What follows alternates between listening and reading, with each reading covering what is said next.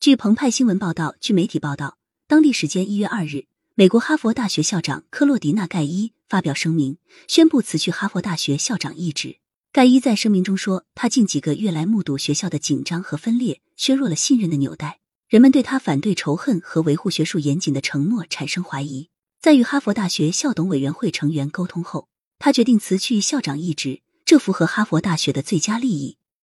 二零二三年七月，戴伊出任哈佛大学校长，是哈佛大学自一六三六年建校以来任期最短的校长。同时，她也是第一位领导常青藤盟校的黑人女性。有批评人士质疑她的种族是否让她受到不同的标准。此外，哈佛大学相关调查委员会发现戴伊在学术论文中存在错误引用资料来源等问题。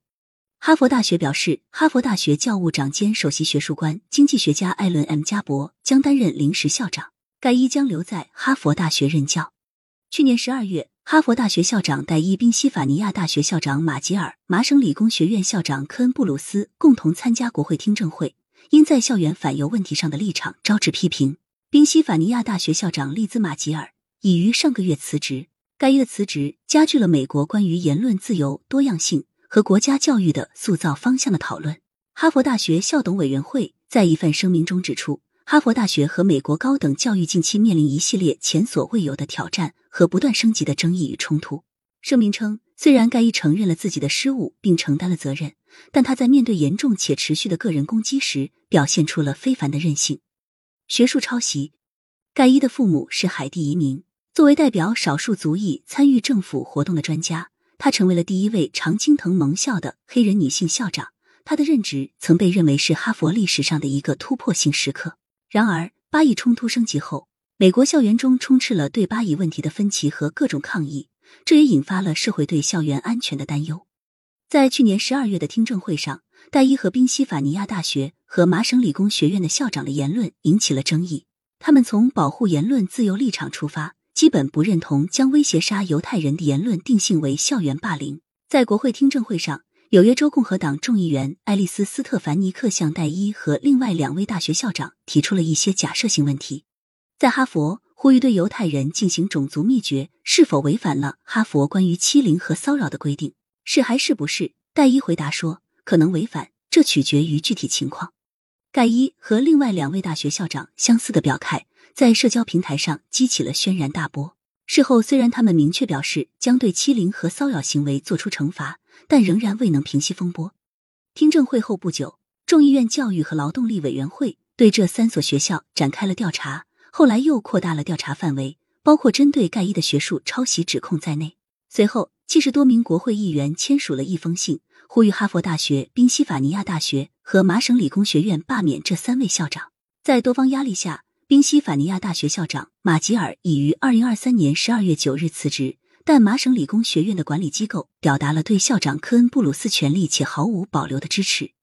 头月十二日，哈佛大学校董会之一的哈佛公司曾表达对盖伊的一致支持，但他面临的多项学术抄袭指控成为压垮盖伊的最后一根稻草。去年十月份，在回答媒体有关盖伊奖学金的问题时，哈佛大学管理层表示，盖伊要求哈佛公司进行独立审查。由三名与哈佛大学无关的政治科学家组成的小组以及董事会的一个小组委员会，对盖伊从一九九三年到二零一九年发表的所有作品进行了审议。但保守派媒体的关注让盖伊的工作受到更多审查。在过去几周，美国保守派线上杂志《华盛顿自由灯塔》领导了一场针对盖伊的审查运动。该杂志列举了盖伊涉及学术作品抄袭的四十多项指控。这些指控让人们质疑哈佛大学是否要求其校长遵守与学生相同的学术标准。一些学者对抄袭指控表示怀疑，称戴伊并没有将他人的原创想法或数据归功于自己，只是引用了政治学的行话和常规语言。经过进一步审查，哈佛大学管理层于二零二三年十二月二十日宣布，戴伊将提交其论文的三项更新版本，并添加直接引用和间接引用的引文。但哈佛再次表示。这些遗漏不构成其科研不端行为。值得注意的是，戴伊还面临着来自捐助者的压力。据一位发言人称，身家超亿万的富翁、商人兼慈善家伦布拉瓦尼克 （Len d u v a n i k 近年来已向哈佛大学捐赠或承诺捐赠约二点七亿美元，但事发后他已暂停了其捐赠，并称在他看到哈佛大学采取行动防止校园反犹太主义之前，不会继续捐赠。多样性开倒车，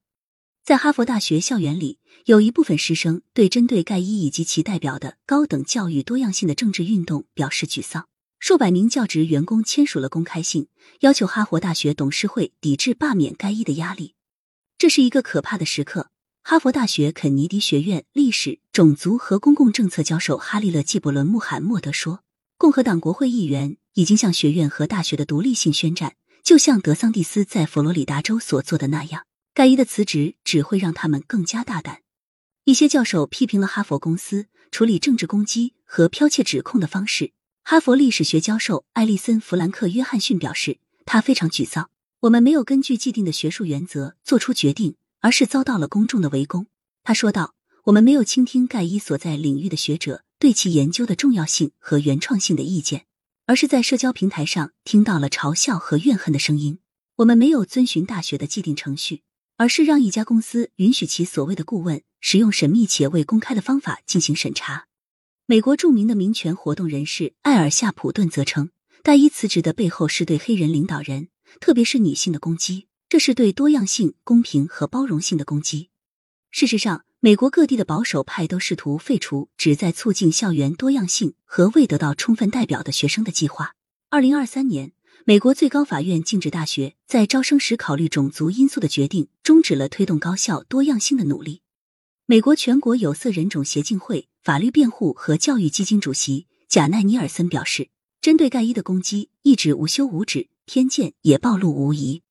在盖伊的辞职信中，他对其学术作品进行了辩护，并暗示他是高度个人化和种族主义攻击的目标。在所有这一切中，有人怀疑我对抗仇恨和坚持严谨治学的承诺，这是我做人的两个基本价值观。这很令人痛心，而受到种族敌意煽动对我的人身攻击和威胁，则令人恐惧。他写道：“感谢收听羊城晚报广东头条。”